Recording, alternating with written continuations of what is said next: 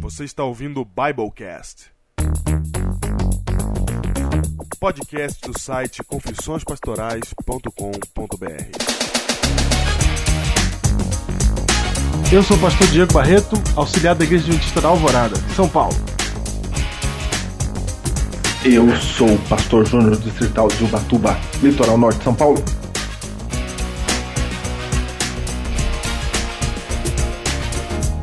Biblecast número 64. 64, Diego, eu gostaria de mencionar algo que a gente não fala faz tempo. O que, que a gente não fala faz tempo? Não é fácil chegar no 64 e a gente tá aqui. Não é fácil. Não, não é fácil, não é fácil. faz tempo. Não é fácil e eu gostaria de dizer que. Não, não assim, ó, que esforço nós fazendo, não é isso. É, não é fácil fazer até o 64, entendeu? Aham, Sim, sim. Não é que fazer dá trabalho, mas, entendeu? sim. Chegar no 64, É, e estamos aqui no 64 para finalizar ou não ou não. a última série que nós nos propomos. Opa, opa! Se você quer ouvir somente o tema, e não quiser ouvir a abertura, que tem até livro da semana. Pule para 14 minutos e 37 segundos. Júnior, estamos de volta mais uma vez, mais uma semana. Quero agradecer a sua audiência, você que tem nos ouvido aí os 64 episódios. E vocês que têm mandado feedbacks, e-mails, né? Mandado.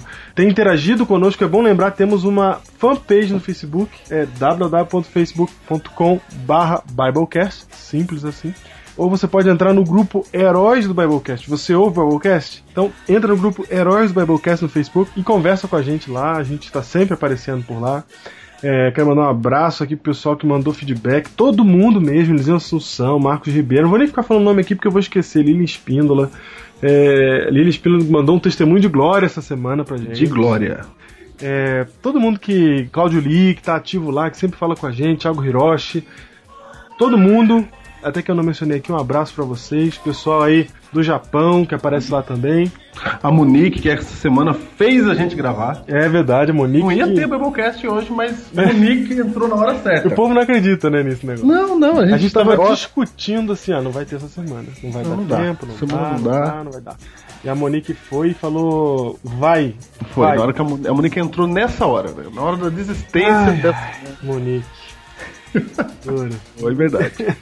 Muito bem, e agora E vamos... Chile Spindler também tem dado testemunho de glória, colocando fogo na fornalha do Biblecast.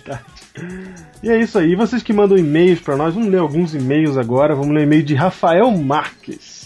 Vai, Rafael. Olha só, de São Carlos, Júnior. ele tá estudando lá, né? Hã? Terra quente, calor. Isso, mas ele é da igreja da Alvorada. Olha só. E ele estuda lá e falou assim: Mas acho que você não lembra de mim, Pastor Diego. Olha, de nome realmente, né? Quem sabe te olhando, de repente eu me lembre. Estou ouvindo vocês no Biblecast desde mês Fala a passado. verdade aí, Diego, fala a verdade. Ah, É muito difícil né, lembrar das pessoas. vamos falar a verdade aqui? É muito difícil. É Tá difícil. Ainda mais quando a igreja tem 2.600 membros, eu não faço ideia de alguns irmãos que eu tenho lá. É difícil. Eu não Como faço. eu já passei em muitas igrejas. Eu olho uma pessoa, eu penso que é de uma igreja da outra. Ah, eu, eu tenho um problema de andar no mercado aqui. Eu tenho que. eh, Quando a pessoa faz contato no olho, sabe? Eye contact, Eu eu, sei. já cumprimento, porque vai saber se é da minha igreja. Já conversei com gente que não era ninguém, achando que era da igreja. Firme. É engraçado. É difícil. É difícil, é difícil.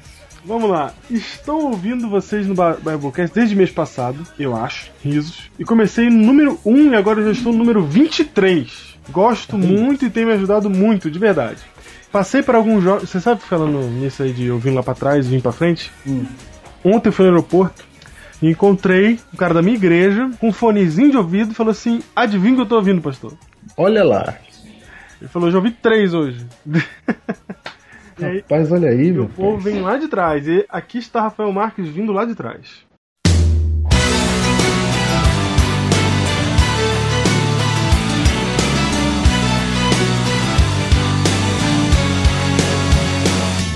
Ele fala: passei por alguns jovens aqui na igreja em São Carlos e já tem alguns aqui ouvindo o Biblecast. Um abraço para São Carlos. Opa! Ih, Mapinha pintado. Mapinha Pintado. Inclusive, um dos primeiros que fala do terceiro Elias foi muito bom, o Biblecast número 5. Especialmente porque estamos enfrentando um certo problema aqui que envolve isso e tal. Temos Legal. algumas pessoas saindo da igreja por causa de uma seita doida que acha que Jesus vai voltar agora em outubro. Ô, louco. e coisas do tipo. Não, não, não precisa nem ligar pra essa seita. Não precisa, né? Ela cabe em Não tem outubro. preocupação com essa seita. A seita cabe em outubro. Ela tem prazo de validade firme. É, essa seita aí tá. Ou Jesus volta e ela acaba mesmo. É, não, ela acaba. Boa. Qualquer dia vai acabar. Aceita aí. Essa dúvida é essa. Se ela tiver certa, bem. Se não tiver, amém. Foi meio tenso porque pessoas muito sábias, exemplos para os jovens, inclusive alguns jovens saíram da igreja. Mas enfim, os assuntos e a forma como vocês expõem os temas é muito interessante e é bem fácil de entender. Consigo aprender muito ouvindo os Biblecasts, parabéns pelo trabalho, Deus realmente abençoe muito o trabalho de vocês. Sempre que estou mal, que caio e etc., o Biblecast é um dos meios que me ajuda a me aproximar de Deus e me levantar outra vez. Tá vendo, Diego? Eu tenho- falo pra você. Olha aí, olha aí. Ele falou que ouviu o Biblecast 22 e tocou ele exatamente numa questão importante da vida dele.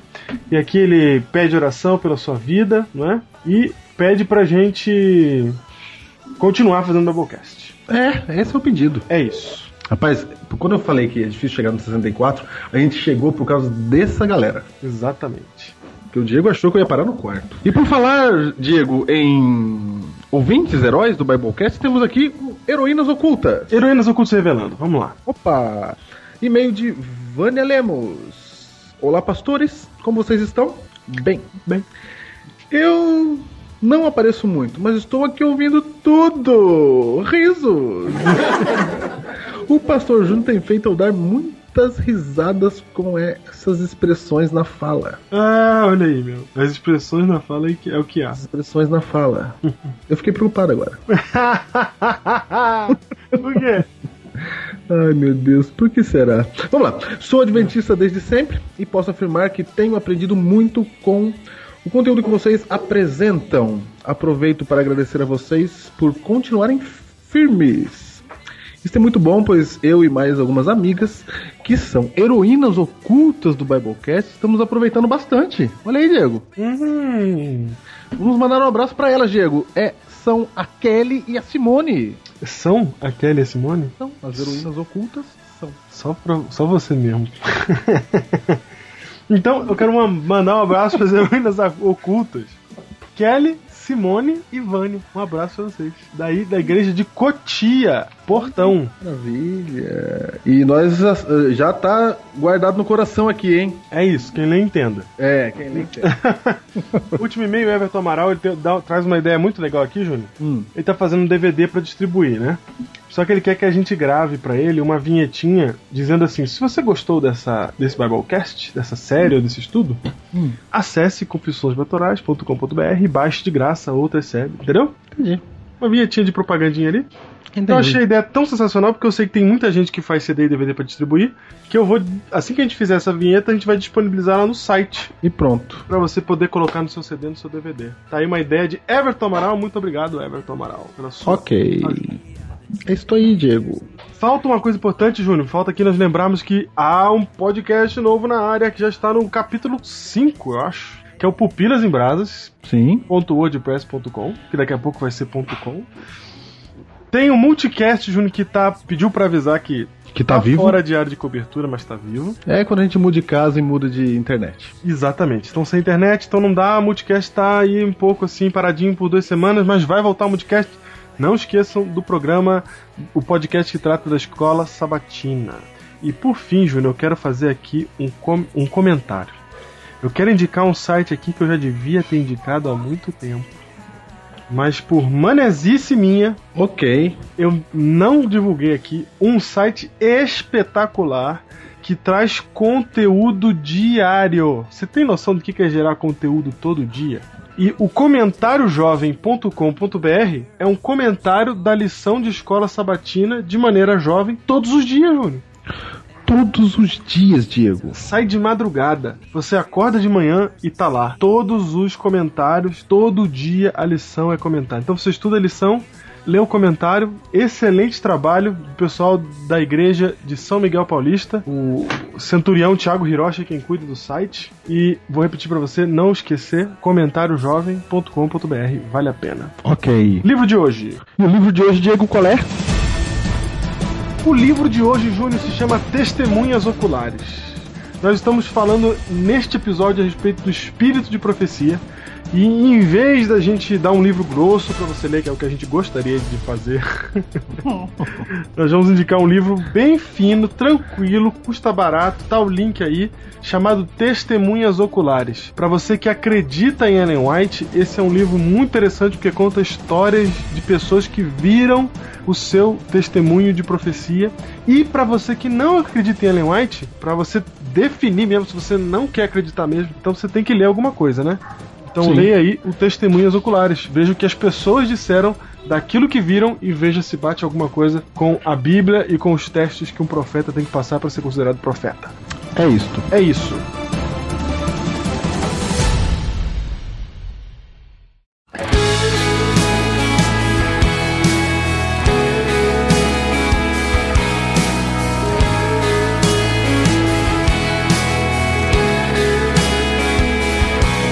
Give me eyes to see more of who you are. E esse é o último Biblecast, Júnior, da série. Será que é o último, Júnior? Rapaz, eu vou falar pra você. É meio que emenda, entendeu? É. Não sei, não sei. Vamos ver, vamos ver. Eu acho que é o último, hein? Vamos tentar. Vamos ver o que acontece neste que pretende ser o último Biblecast da série Guerra nas Estrelas, Júnior. E tá todo mundo querendo saber de qual título de hoje. Exatamente, porque nós usamos a, já os primeiros três filmes lançados no Guerra nas Estrelas para contar aqui a respeito da verdadeira Guerra nas Estrelas nos primeiros quatro episódios desta série. E aí ficou aquela questão agora o que, que vai acontecer depois, né? Todo mundo ficou achando que a gente ia pegar os nomes do- dos, da trilogia nova, né? Não é? Mas a gente pegou outros nomes. A gente pegou o último episódio, então, foi seguindo a sequência cronológica, foi pra Caravana da, Caravana da é Coragem. da Coragem. A coragem. Caravana da... Caravana da Coragem, Caravana da Coragem. Muito bem. E hoje, Júlio, nós estamos aqui pra tratar de um assunto que é continuação do assunto da semana passada. Na semana passada a gente percebeu que Deus manteve a sua verdade através dos séculos por meio de uma profecia que dizia exatamente as coisas que haviam de acontecer durante uma boa parte da história humana. Exatamente 2.300 anos da história humana. Exatamente. Nós chegamos no ano de 1844. Ano este que se inicia um movimento para a volta de Jesus. Na verdade, não se iniciou em 1844, né? Em 1844 ele culminou, Foi. culminou, e juntamente com este movimento, que não tinha nome, não tinha nada, surge então, aparece então a tocha da verdade empunhada por alguns que compreendiam essas profecias, que até hoje não são compreendidas pela maioria da cristandade. Exatamente, foi o que nós vimos na semana passada. E agora, digo, eu quero ler com você Apocalipse, capítulo 12, verso 17. Muito bem, Diz assim, ó: Irou-se o dragão contra a mulher. Dragão aqui símbolo de Satanás, e mulher símbolo da igreja, perfeito. igreja de Deus. E diz assim: E foi pelejar com os restantes da sua descendência, que são os que guardam os mandamentos de Deus e têm o testemunho de Jesus, Diego. Olha aí, Aqui a Igreja de Deus, aquela que surgiria em 1844, é identificada. Deus dá a característica, Diego, da igreja. Para você não ter dúvida. A certo? Bíblia diz que ela, essa igreja é o seguinte: ela guarda os mandamentos de Deus. Na verdade, O que Ju, mais? que tem tudo a ver, tá? Tem tudo a ver com aquela questão que você tinha lido no último Biblecast que diz que ele, essa, essa último, esse último movimento, essa última igreja, ela tentaria reparar as brechas, consertar e preparar o caminho para a volta de Jesus. Exatamente. Os teus filhos reparariam as brechas. Você sabe que a ideia de reparar a brecha significa consertar o que está estragado, né? Aham. Fazer ficar igual estava antes, reparar. Reparar. Reparar e fazer igual ficar como tava antes, né? Arrumar de novo. É. E aí, Júnior, diz o texto aí o quê? Que eles são perseguidos por Satanás. Perseguidos por Satanás, por Satanás está irado contra eles.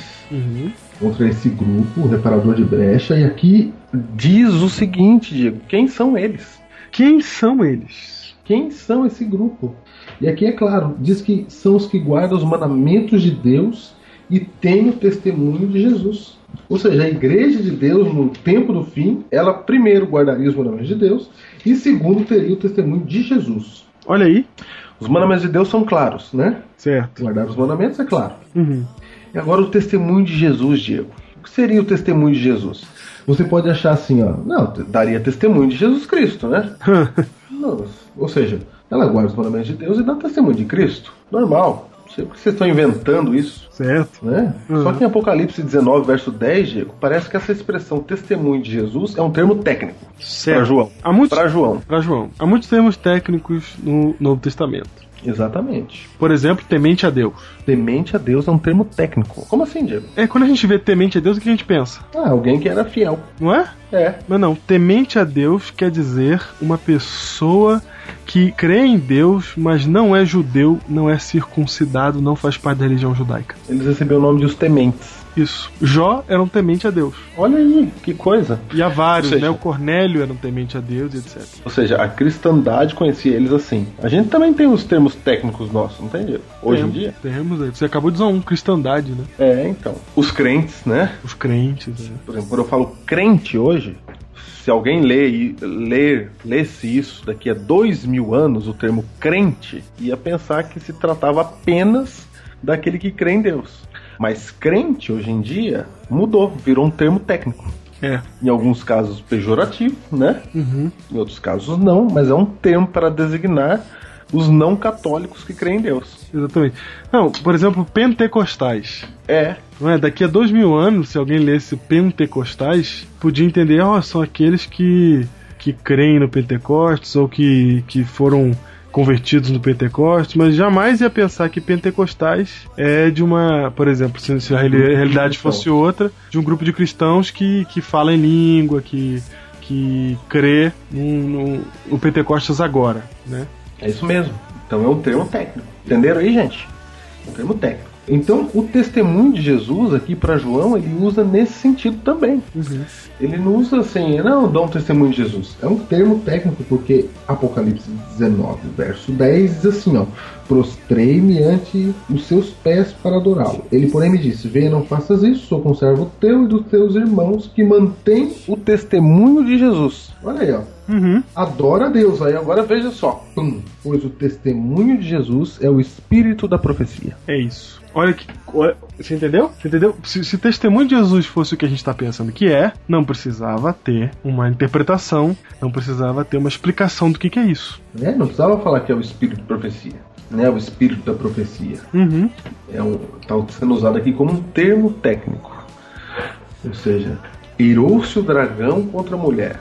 Aquela que guarda os mandamentos de Deus e tem o espírito da profecia. O que quer dizer isso, Júlio? Quer dizer então que esse grupo, esse grupo que tem a verdade, que conseguiu atravessar, fazer a caravana da coragem, atravessar os séculos e os tempos, até que chegou nesse período aí que o, da última profecia, portando essa verdade. Então esse grupo, eles. Que verdade é essa? Eles guardam os mandamentos de Deus e têm o espírito da profecia. Quer dizer o quê? Que além de guardar os mandamentos de Deus, eles têm um profeta, é isso? É isso. Além de guardar os mandamentos de Deus, Diego, essa igreja tem um profeta. Mas, Júnior, Não. toda, toda a Não é igreja que tem um profeta, ó, ó, Hum. troca, troca. frisa, Hum. grifa, negrita, É que tem o espírito de profecia. isso, boltita, Bullshit. boldita, na verdade. É. Não é que tem um profeta, que tem o espírito da profecia, ou tem a presença do dom profético. Isso. Muito bem. Por que, que eu disse dom profético? Porque o dom de profecia é mencionado na Bíblia como um dom como outro qualquer. Perfeito. Como outro Não é? qualquer, não é? É. um dom como outro qualquer. Tem, Deus tem uns para apóstolos, outros para pastores, outros para mestres, outros para profetas. É isso. O dom de profecia. Por tudo isso, o tema de hoje é A Batalha de Endor. a Batalha de Endor. Por que, Diego? A Batalha de Endor, Júnior, é porque esse, esse nome Endor, Endor, Endor não, Endor, está na Bíblia. Por que, que é Endor, não é Endor? O que aconteceu com você aí? Ah, eu fiquei. Porque é Batalha de Endor, eu sei que é Endor, com a pronúncia do filme. Ah, larga a mão de pronúncia. Ah. tá bom. Ah. Vai, continua, continua. Meus queridos amigos, não acreditem em todos os que dizem que têm o Espírito de Deus. Ponham à prova essas pessoas para saber se o espírito que elas têm vem mesmo de Deus. Pois muitos falsos profetas já se espalharam por toda parte. Existe, Júnior, na Bíblia uma batalha que tem tudo a ver com Endor. Não, então detalhe. Primeiro a gente pegou a Batalha de Endor, porque é um filme da série Guerra nas Estrelas. claro. Pronto, pronto, falei. Pronto, falou. É por isso. Não é? Mas Endor é um nome bíblico. Opa! Como assim? Sim. Olha, é o lugar onde ficava a pitonisa? Exatamente, meu. A Pitonisa de Endor. Júnior, essa história. Existe uma história na Bíblia que fala de Endor, Júnior. E no contexto que nós vamos aplicar hoje aqui, que é espírito de profecia. Júnior, é o seguinte: toda vez que se fala em espírito de profecia, em profeta, a primeira coisa que vem na cabeça das pessoas é: ai meu Deus, não me venha com profeta novo. Opa, é isso mesmo. Porque todo mundo está pensando assim, meu, como que eu vou saber se o cara é profeta mesmo ou se o cara não é profeta? E aí fica essa questão: como saber se um profeta de Deus ou se não é um profeta de Deus? Sabe-se que profetas não são personagens muito comuns, né, Júnior? Não. Nunca foram. Nunca foram comuns, sempre foram personagens raros na história da humanidade.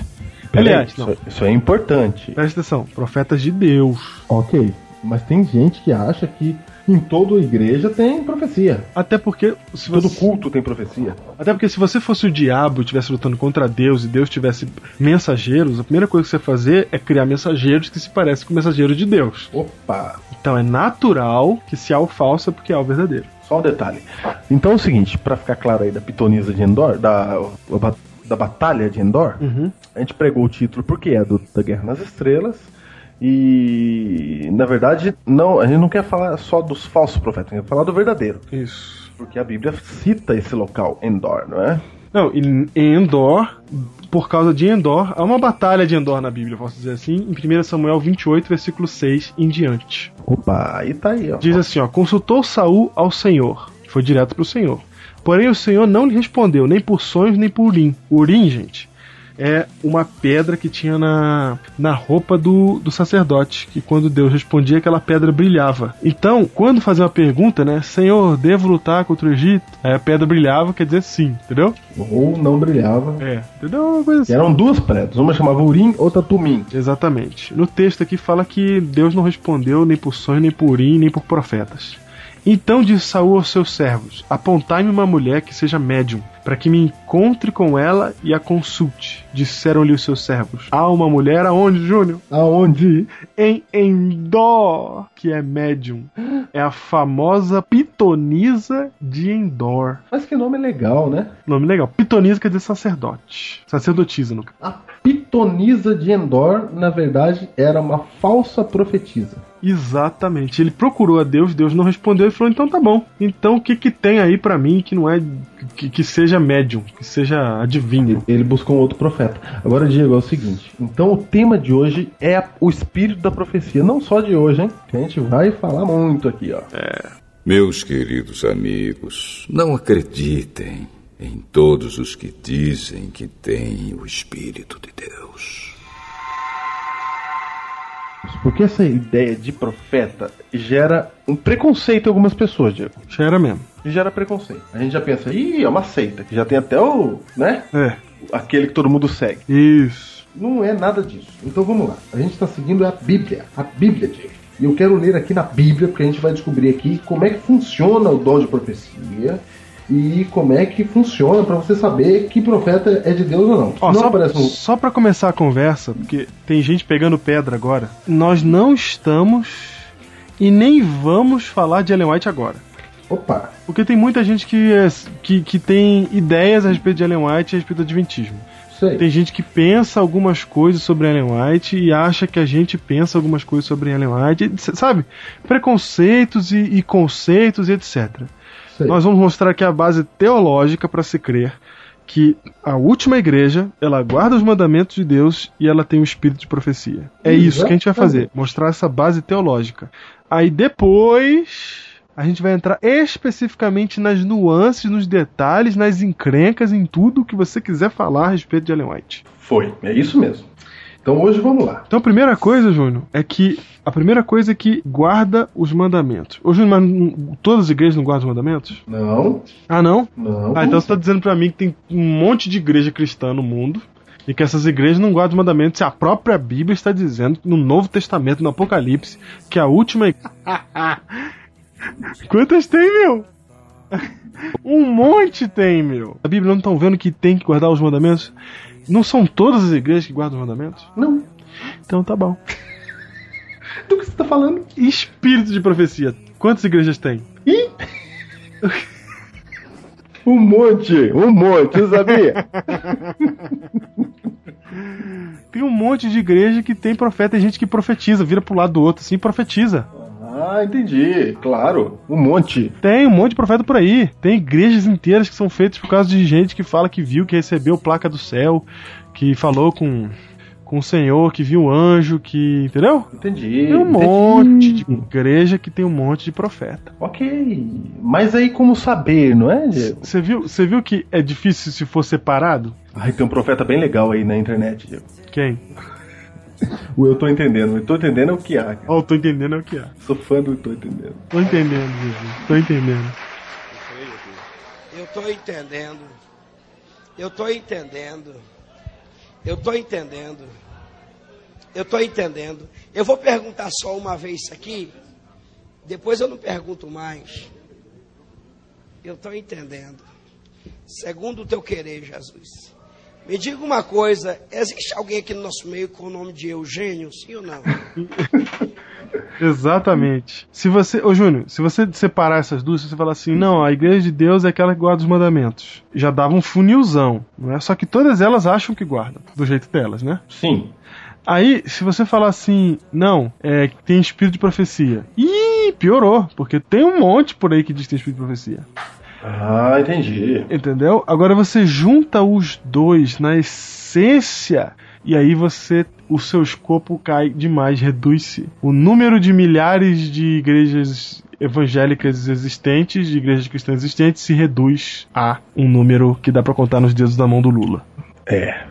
E é bem pouco mesmo. E eu vou dizer um negócio pra você, Diego. Hum. Porque o, vamos, o dom de profecia, Diego, eu vou dizer um negócio pra você. A Bíblia fala muito bem dele, Uhum. não é? É. A Bíblia fala muito bem dele, então não dá pra gente errar. Uhum. Então a primeira coisa que eu quero ler aqui, Diego, é o seguinte: tem gente que pensa que se não tá na Bíblia, não é profeta. Certo. Não tá na Bíblia. Certo. Ou seja, não escreveu o livro da Bíblia, não é profeta. Eu digo certo porque eu digo tem gente que pensa. Isso é. Tem gente que pensa que não escrever o livro da Bíblia não é profeta. Vou te mostrar a primeira, primeira coisa então.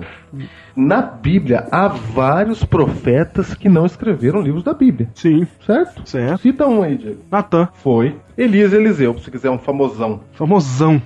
que, de que vem, que vai até pro céu. Vai, ele, ele está no céu agora. É, não escreveu um livro da Bíblia, não escreveu nada. É. Certo? Certo. Então vou dar alguns exemplos aqui para vocês. Nós temos profetas, ó, então dos profetas bíblicos nós temos o seguinte. Hum.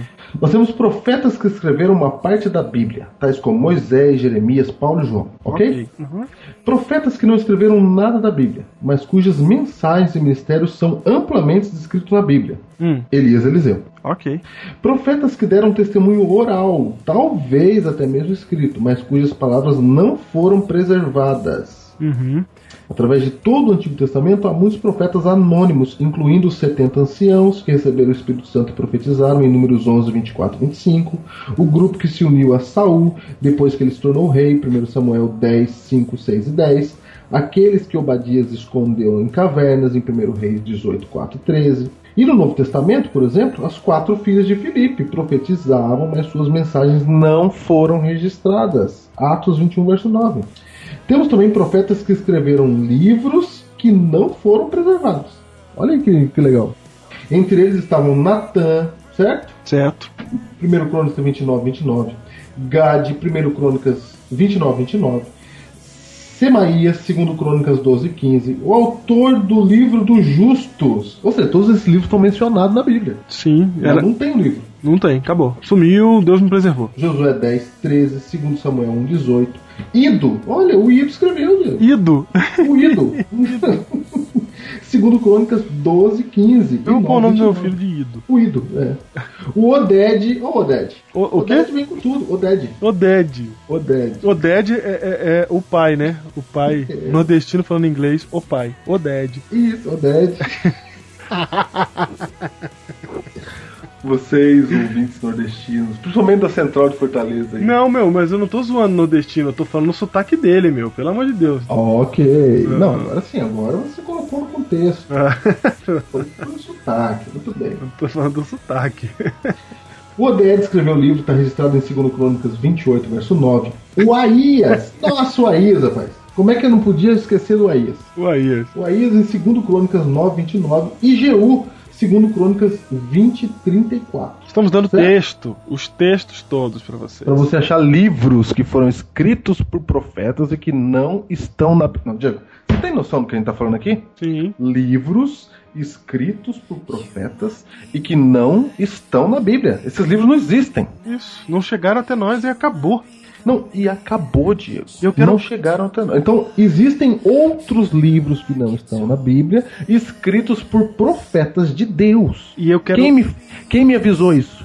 Quem? A Bíblia tá me Na falando. Bíblia. E, e eu quero lembrar o texto que a gente leu na semana passada, na semana retrasada, Hebreus 1.1, havendo Deus outrora falado muitas vezes, Opa! de muitas maneiras, aos pais, pelos profetas, entendeu? Muitas vezes e de muitas maneiras. Você não acha que toda a revelação de Deus está resumida na Bíblia? Na Bíblia é toda a revelação que ele dá básica para todo mundo, na todo- na- pra terra. Mas ele deu já muito mais revelações se você levar em consideração que ele já se revelou muitas vezes e de muitas maneiras. Não, é isso mesmo. Então, tá claro, né?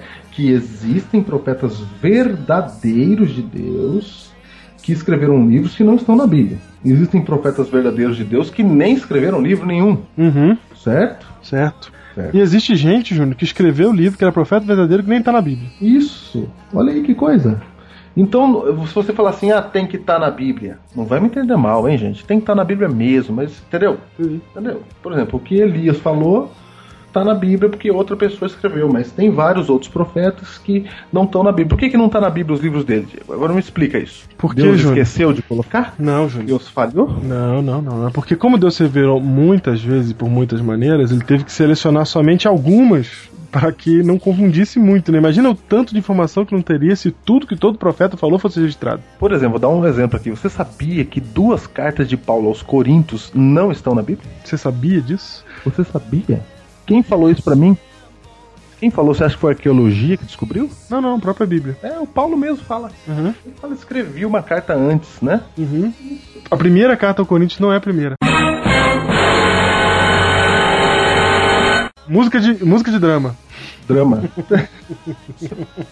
ele já tinha escrito outra, porque na primeira carta que tá na Bíblia, ele f- avisa que ele escreveu uma outra anterior. Isso. Que a gente não tem, sumiu. Por que, que sumiu? Por que, que Deus deixou sumir, Diego? Deus deixou sumir, Diego, porque ela continha é, orientações específicas para a época, né? Orientações para aquele momento ali. Não tinha Era- relevância eterna. E Era uma instrução de Deus importante. Deus precisou falar ali com as pessoas, não é? Porém, era uma coisa ali para local. Uhum. Então, algo local, algo só para uma época. Deus não precisou preservar para o futuro. Ele preservou o que, precisa- que a gente precisava saber hoje. Aham. Aqui o que continha princípios que servem pra todo o tempo. Muito bem. Então, ó, já entendemos que tem profeta. A Bíblia diz que tem profeta fora do cano. Certo. Profetas verdadeiros. E olha um texto aqui de João, gente. Hum. Aí você pode falar assim, ah, mas depois de João, João foi o último, tá? João que escreveu Apocalipse. Aham. Falar Não, do não. Júnior, rapidinho, só uma que- um questionamento básico, assim, coisa besta de criança. O dia que esses caras escreveram, quem que provava se eles eram profetas ou não? Porque eles não estavam no cânon. Ah, você foi profundo agora, hein? Entendeu? O dia que Sofonias escreveu o livro dele, Quem falou que isso aí alguém falou: ah, não, Sofonias. Gente, Sofonias, que isso? Pega o livro de Sofonias aí, junta com os outros aí. Junta aí. Quando a gente Sinfonia é gente boa. É. Ah, eu vou dizer uma coisa pra você.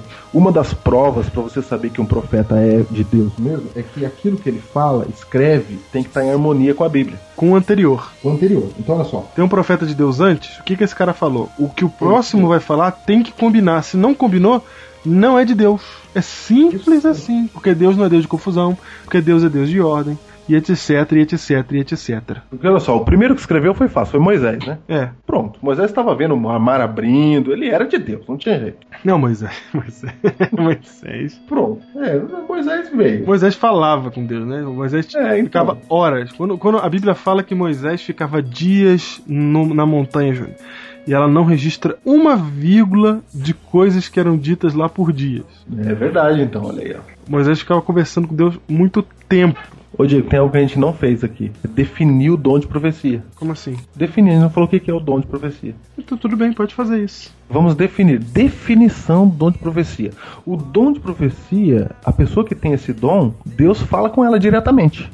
Dá uma mensagem para ela para falar para as pessoas. Assim como Deus fez com Moisés no Monte Sinai. A gente chama esse evento de que a gente diz que Moisés tinha o dom de profecia, ou seja, e tem um outro detalhe que eu quero esclarecer aqui, que profecia na Bíblia não é como na cabeça do povo de hoje. Ah, é verdade. Na cabeça do povo de hoje, profecia É prever É. o futuro. é prever futuro. Mas na Bíblia, o profeta não prevê futuro, embora alguns profetas possam ter dito coisas que não haviam acontecido ainda. Quando o profeta recebe a revelação de Deus, a palavra profeta no Antigo Testamento, Diego, ela quer dizer porta-voz, entendeu? Então, o profeta ele é um porta-voz da, da, daquilo que Deus quer falar para o povo. Ele é o intermediário não no sentido de intercessão, mas no sentido apenas de transmitir a mensagem de Deus para o povo. Porque por causa do pecado, Deus não fala diretamente com as pessoas. Ele escolhia alguns para dar a mensagem e esse alguém transmitia a mensagem para as pessoas. Então, esse é o dom de profecia. Já vimos até aqui que a Bíblia fala clara e abundantemente de vários outros profetas que não fazem parte do cânon ou da lista de livros da Bíblia Sagrada. Mas a própria Bíblia me avisa que tem vários outros profetas, certo? Certo.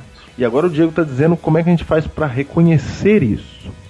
Um, um dos fatores é a harmonia com a escritura anterior. Ou seja, quando Jeremias falou e escreveu, aquilo que ele estava escrevendo tinha que ser comparado com o que estava escrito antes. Moisés, né? Aham, Ah, E quando diz comparado, é ver se. Não é que se repete as mesmas palavras. É ver Não se, entra em contradição. se falam no mesmo tom, né? Se estão servindo o mesmo Deus mesmo. É isso mesmo. Você está servindo ao mesmo Deus. Então veja só, Diego. Cada profeta na sua época, ele era a luz menor. Ok. Cada profeta. Por exemplo, quando Isaías escreveu, ele era a luz menor que tinha que ser comparado com a luz maior, com, a- com os outros profetas anteriores, já tidos como inspirados por Deus. Certo? Então, cada um é a luz menor que aponta para a luz maior que são os anteriores. E assim sucessivamente. Quando Paulo escreveu, ele era a luz menor que tinha que ser comparada com o Antigo Testamento. Uhum. Você não pode esquecer o Antigo Testamento. Você tem que comparar para ver se Paulo está falando alguma coisa errada. Não falou, então fazia parte do cânon. Ok, Diego? Ok. Agora o texto que eu quero ler aqui, muito importante. Até- A pergunta é o seguinte: já sabemos que tem profetas fora da Bíblia. Agora a pergunta que eu quero responder é se tem profetas depois da Bíblia. Entendeu? Entendi. Depois de João, haveria profeta? Certo, vamos ver. O engraçado é que em 1 João, capítulo 4, verso 1, João diz assim, ó: "Amados, não deis crédito a qualquer espírito. Antes provai os espíritos se procedem de Deus, porque muitos falsos profetas têm saído pelo mundo afora." Ô Diego, João tá dizendo que tinha falso profeta. Tá. Ou seja, Ele não era o último. isso é o que muita gente pensa. Então, e- mas ele foi o último a escrever um livro da Bíblia, né? Isso ele foi, né? Foi, isso é certo. Não, isso é certo. Ele foi o último a escrever um livro da Bíblia, o último apóstolo a morrer, certo? Certo. Isso ninguém duvida. Não. Se João acreditasse que nunca mais haveria profeta, ele não podia escrever esse capítulo 4, verso 1 aqui desse jeito. Não.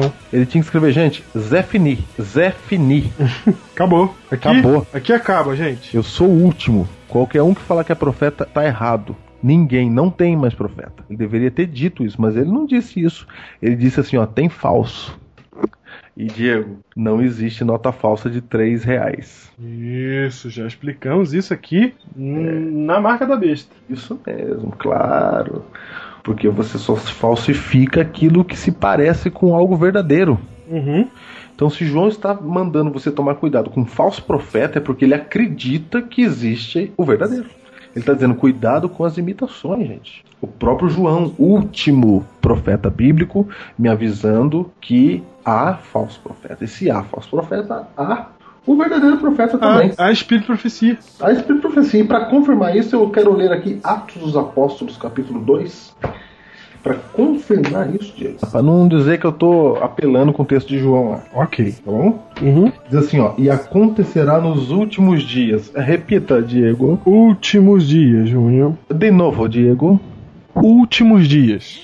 E acontecerá nos últimos dias, diz o Senhor que diz, que derramarei do meu espírito sobre toda a carne.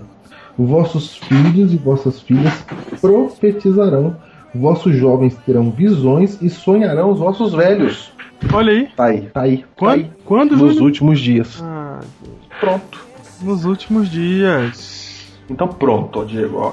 Nos últimos dias haveria o dom de profecia, haveria profeta, haveria um cidadão ou cidadoa, Aham. porque a Bíblia não faz acepção de pessoas. Não, tem, Tem É prof- o dom de profecia. tem mulheres profetizas na Bíblia. Tem mulheres profetizas. Meu, e tem uma coisa, Júnior. Quando é mesmo que, que, que vai ter esse negócio de profetização aí? Nos últimos dias. Ah, tá. A profecia lá é, das 2.300 tardes e manhãs, ela termina quando mesmo? Nos últimos dias. Lá fala ainda para dia muito distante. Entendi. E, e- e aquele povo que guarda os mandamentos de Deus tem o espírito de profecia é quando mesmo? Nos últimos dias. Puxa vida, é muita coincidência. Esses adventistas gostam de forçar o texto bíblico mesmo. Gosta de forçar.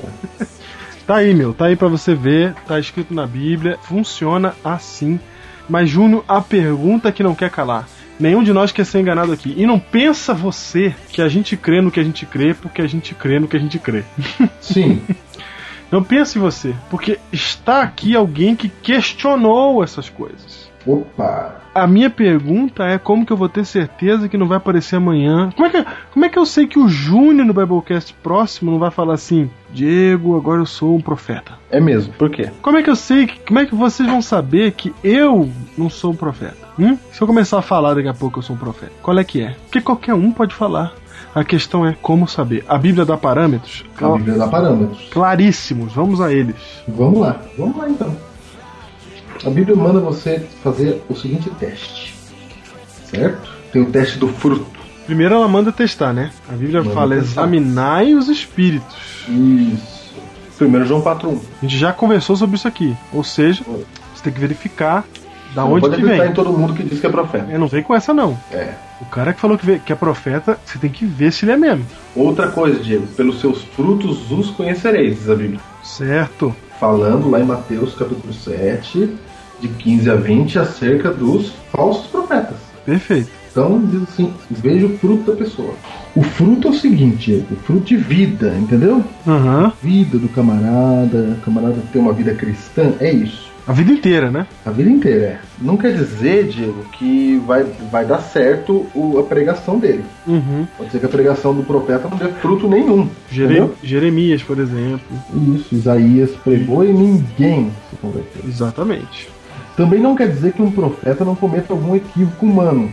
Aham. Moisés era um profeta que falava com Deus face a face, mas seu dom profeta não era garantia de que ele não cometesse erros. Ó, meteu a vara na pedra E ficou sem Como entrar Deus na Terra Prometida. Exatamente. Então, como o, o profeta é um ser humano, antes de tudo. Embora seja um ser humano, é um ser humano temente a Deus. Então você tem que ver aí o fruto. O que mais?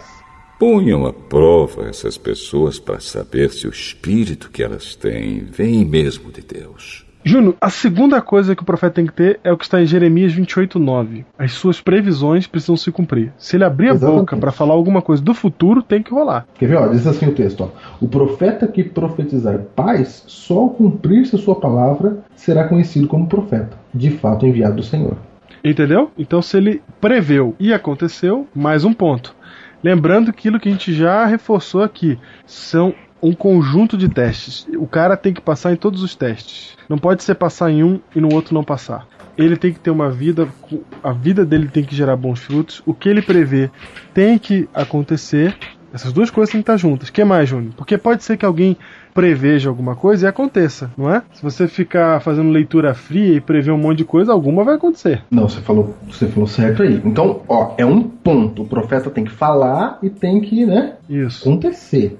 Agora, Deuteronômio 13, versículo 1, 2 e 3, fala algo interessantíssimo aqui, ó. É.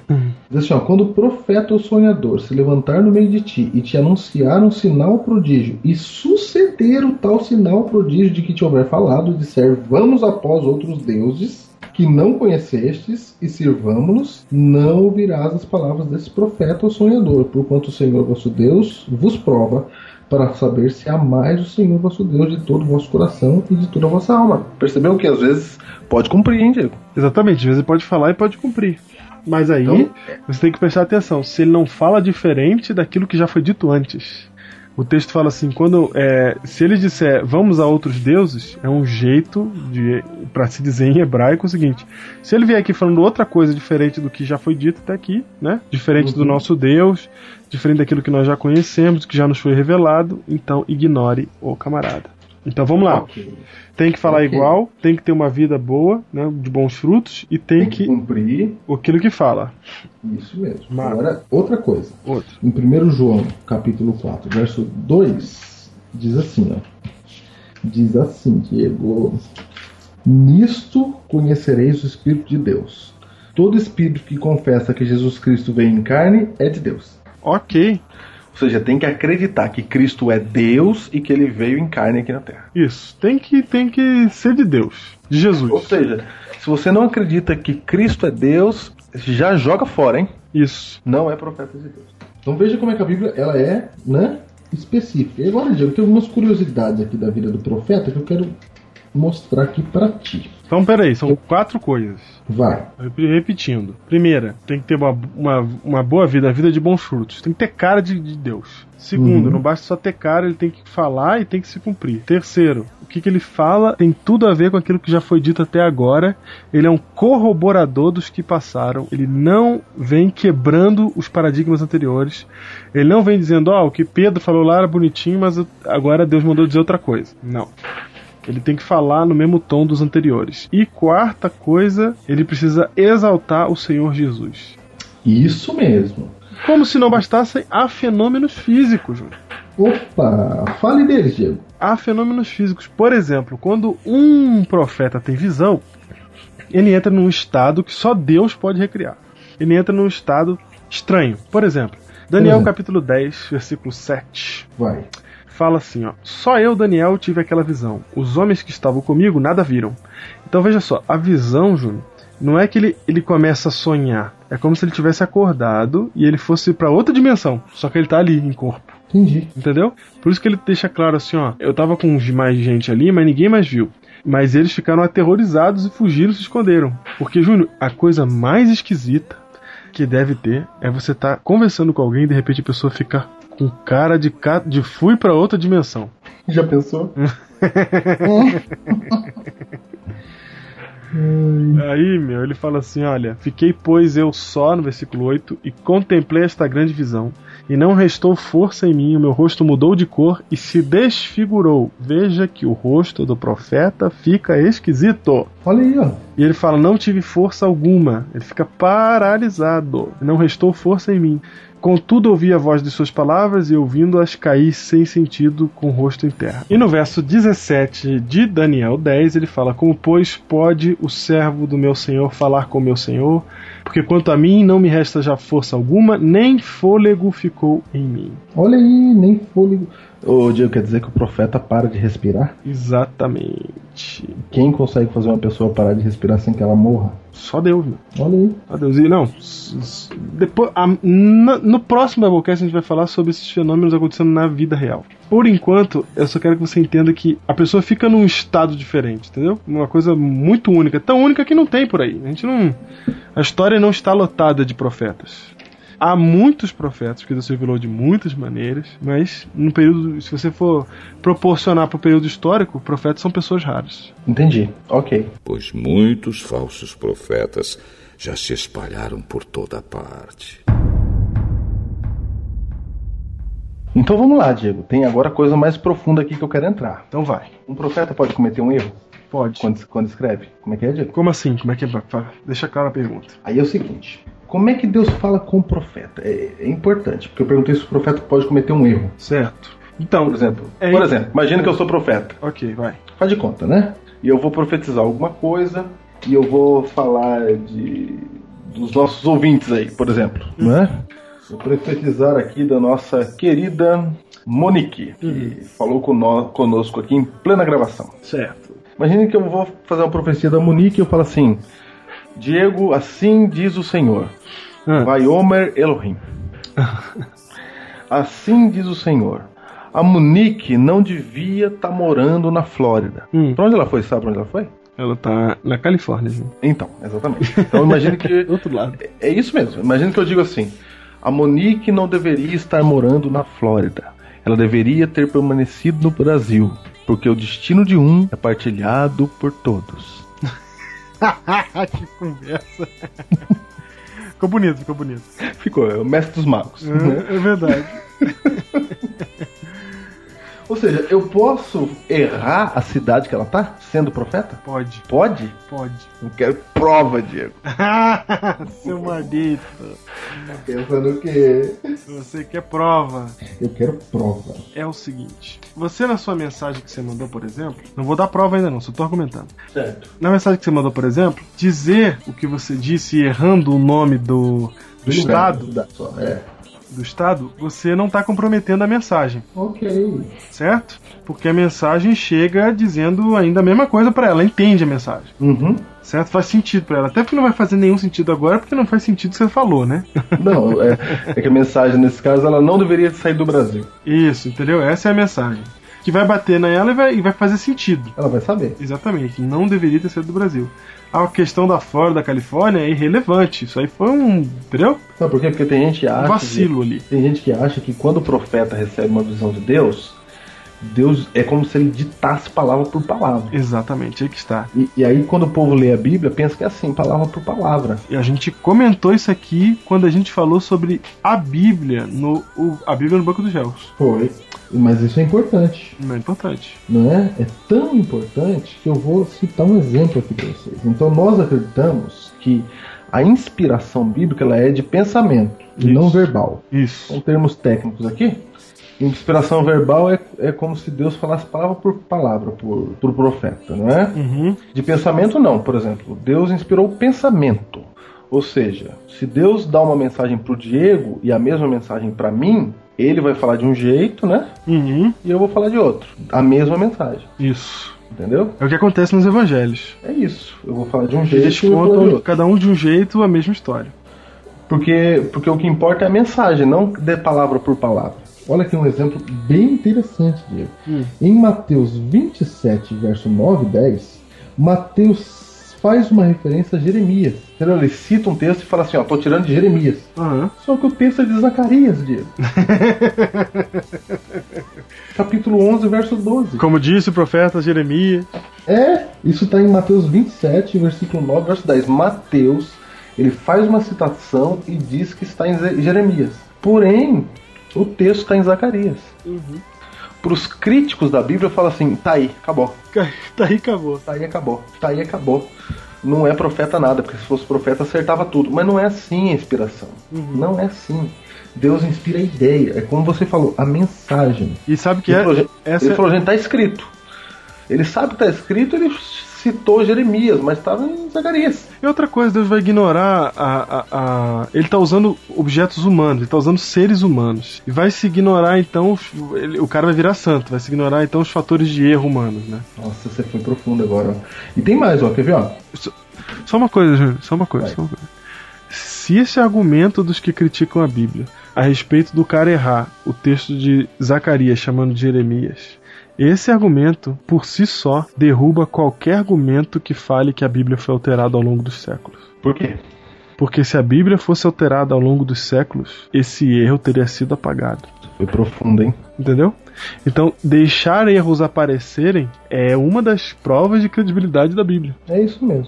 Agora, Diego, eu, como na minha posição de advogado do diabo, posso dizer que esse erro aqui não foi de Mateus. Ele foi de um copista posterior. Ok, Pode ser também, não pode? pode. Pode. Porque quem crê na inspiração verbal tem que dizer isso, entendeu? Uhum. Não, isso aí foi um copista. Duvido que Mateus ia errar. Ex- Exato, exato. Só que se fosse assim, Diego, por que, que tem quatro evangelhos? Se eles fossem falar tudo a mesma coisa, só precisava de um. É verdade. Se fosse verbal, só precisava de um. É? Não é? Um já conta a história, acabou. Eu vou- Por que, que tem que ter quatro? Deus, Deus me falou assim, ó, vou ditar aí pra você. Ah, não vou ditar só pra você, não. Vou ditar pra mais três também. Porque eu... E pros Ei, outros Thiago. três eu vou, eu vou ditar de, com coisa diferente. É, pra confundir, pra confundir. Por exemplo, Vamos lá. o Marcos vai falar que tem dois gadarenos, mas eu vou contar pra, pra Mateus que foi um só. É isso mesmo.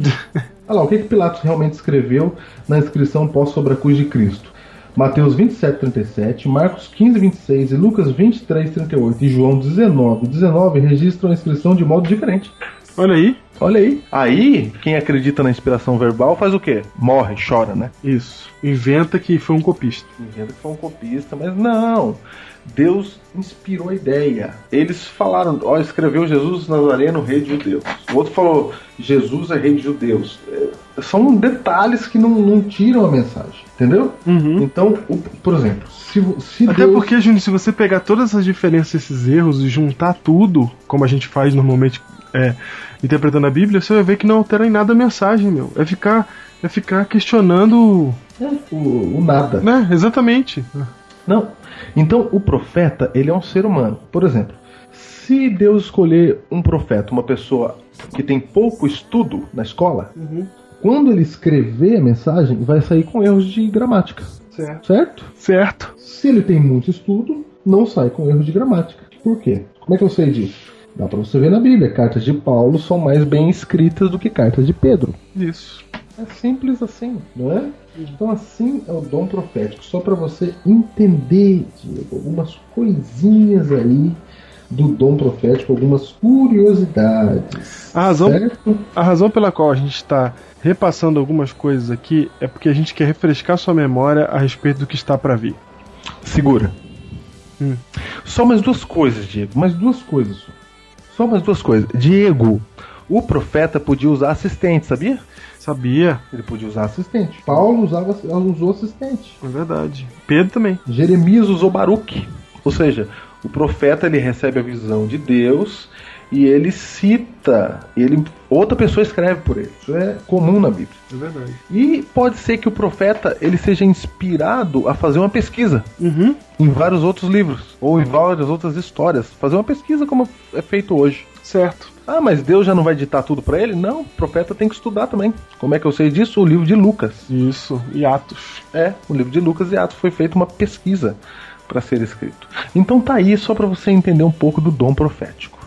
Ok? O que nós queremos com este episódio da Batalha de Endor é deixar claro que nos últimos tempos, depois que a profecia de tempo, a maior profecia de tempo da Bíblia se cumprisse, nos últimos tempos haveria um povo. Esse povo guardaria os dez mandamentos e esse povo teria um espírito, o espírito de profecia. Então, gente, é o seguinte: Deus, quando ele precisa ter um relacionamento mais direto com o seu povo, dar uma mensagem especial, Deus usa os profetas. E a Bíblia Sagrada nos adverte que no tempo do fim, nos últimos dias, haveria o dom profético.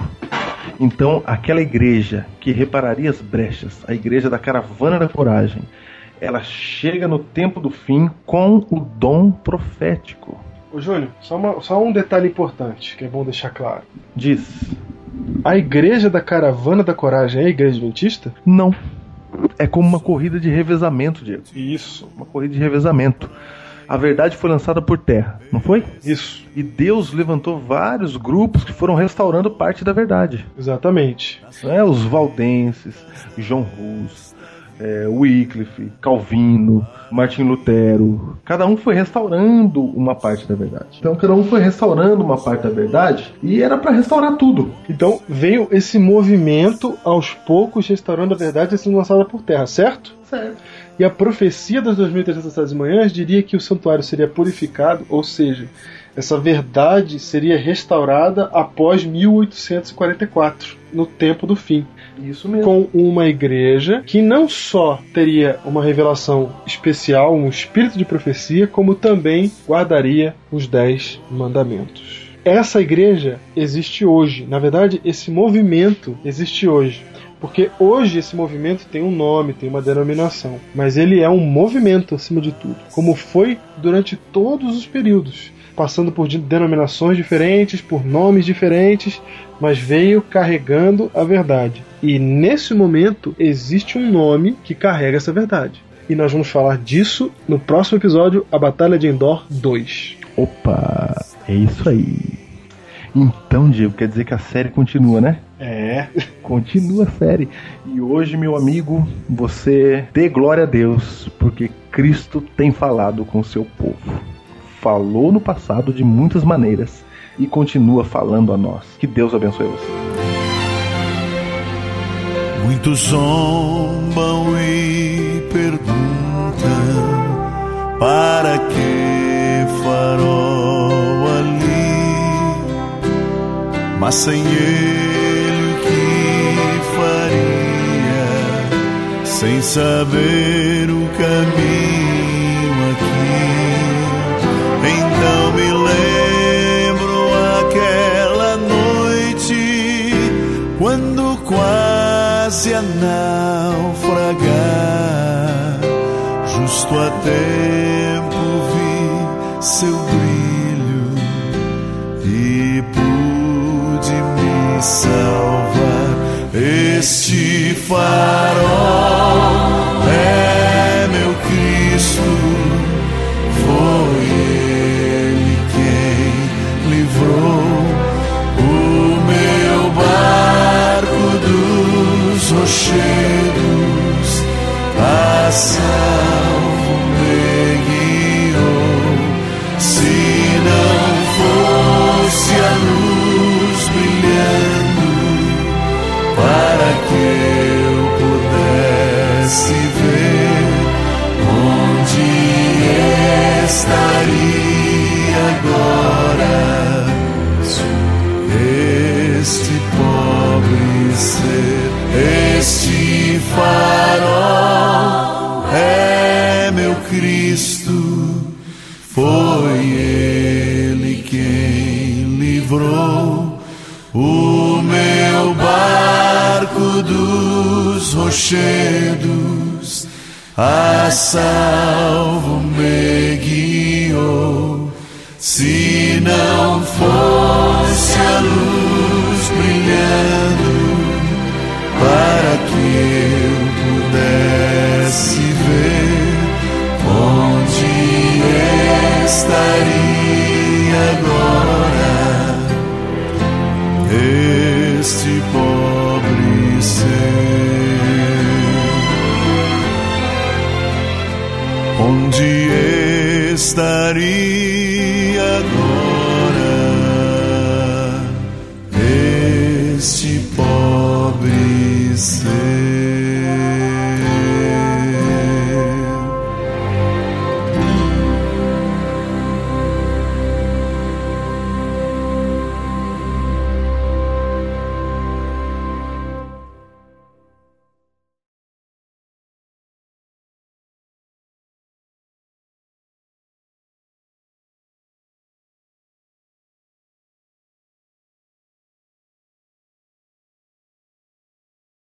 Esse é o minuto. Ô, Gi! Gi! Pega o João. Ih. Descobriu. O brinquedo, João. Pega as coisinhas, pega. Por tudo isso, o tema de hoje é A Batalha de Endor. a Batalha de Endor. Por que, Diego? Por que, Júnior? Você não vai acreditar por que, Júnior. A gente tá digitando agora no Wikipédia. Os dois indo pro Wikipédia. Ao mesmo tempo. É muito engraçado. A gente sabe por que, que é a Batalha de Endor, mas a gente não sabe o que, que rolou nesse filme, né? Porque é filme antigo pra caramba. Os Ewoks, é um filme dos Ewoks de novo. Nossa, eu nem, nem vi. Eu também não vi, não. Eu assisti só a Caravana da Coragem. 85. Não vi, não vi. Uhum, Tem nem sinopse aqui no. Quando o grupo de saqueadores liderados pelo rei Terak e a bruxa Charal invadem a vila dos Ewoks, eles têm que se aliar a Tik e Noah para lutarem contra os invasores. É isso. ai, ai. Agora, Só uma Júnior, Então pergunta, você tá com que livro na mão, Diego? a Bíblia. Só? Só. Porque você citou um texto aqui de Hebreus aqui que era próximo um parágrafo que eu tinha acabado de ler aqui, cara. Não, só com a Bíblia. mesmo. Você tá no espírito, hein? Muito bem. Você parou, pra me, você parou pra me perguntar com o que, que eu tava na mão, porque você ficou intrigado mesmo. Eu falei, onde é que tá vendo, hein? Nem, nem falei onde eu tava. Eu lembrei, meu. Caramba. Isso é muito bom, pois eu e mais algumas amigas que são heroínas ocultas. Alô? Gente, eu sei o que aconteceu. Vocês ficaram aqui comigo. Aconteceu que o Joãozinho deve ter puxado pela centésima vez o cabo de força do computador. É isso.